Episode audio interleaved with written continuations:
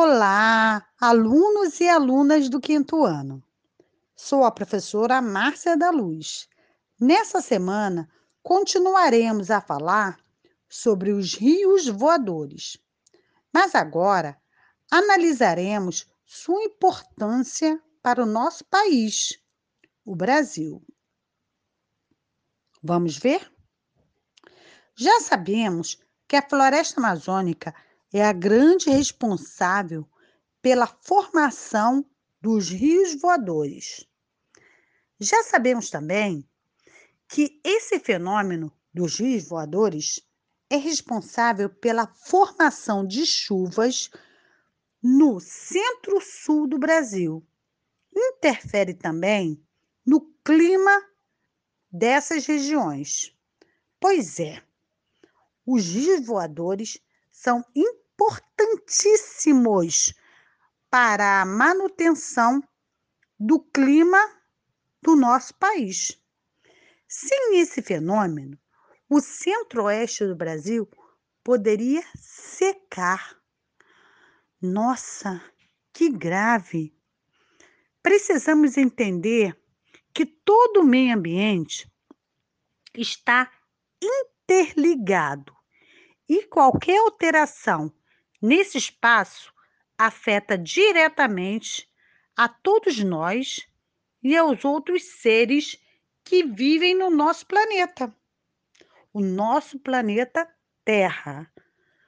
Precisamos começar a cuidar do espaço mais próximo entre, entre nós, o espaço que nós convivemos.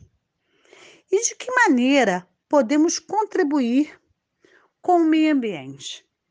De que maneira podemos contribuir com esse espaço que vivemos? Vou dar algumas dicas. Devemos evitar jogar lixo no chão. Devemos também evitar o desperdício de água. Evitar o desperdício de energia elétrica. Evitar também o consumo exagerado de produtos que não precisamos. Devemos ter o que é necessário para a nossa sobrevivência. E ainda existem outras e outras e outras dicas que poderemos ver em um outro momento. Mas agora precisamos nos conscientizar da importância da floresta amazônica. Precisamos preservá-la e repassar essa informação para nossos amigos, nossos responsáveis, para as pessoas que estão próximas a nós. Com o desmatamento da floresta amazônica, teremos a diminuição da formação dos rios voadores e assim teremos a diminuição de chuvas em algumas regiões do Brasil. E assim poderemos ter a modificação do clima daquela região. Isso é muito grave no dia 5 de setembro, foi comemorado o Dia da Amazônia, porque tem pessoas que lutam pela sua conservação.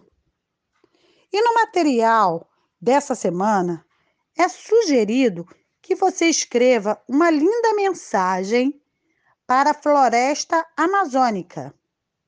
Vamos lá, capriche nessa mensagem. A floresta depende de nós e nós dependemos da floresta. Pense nisso e até a próxima semana.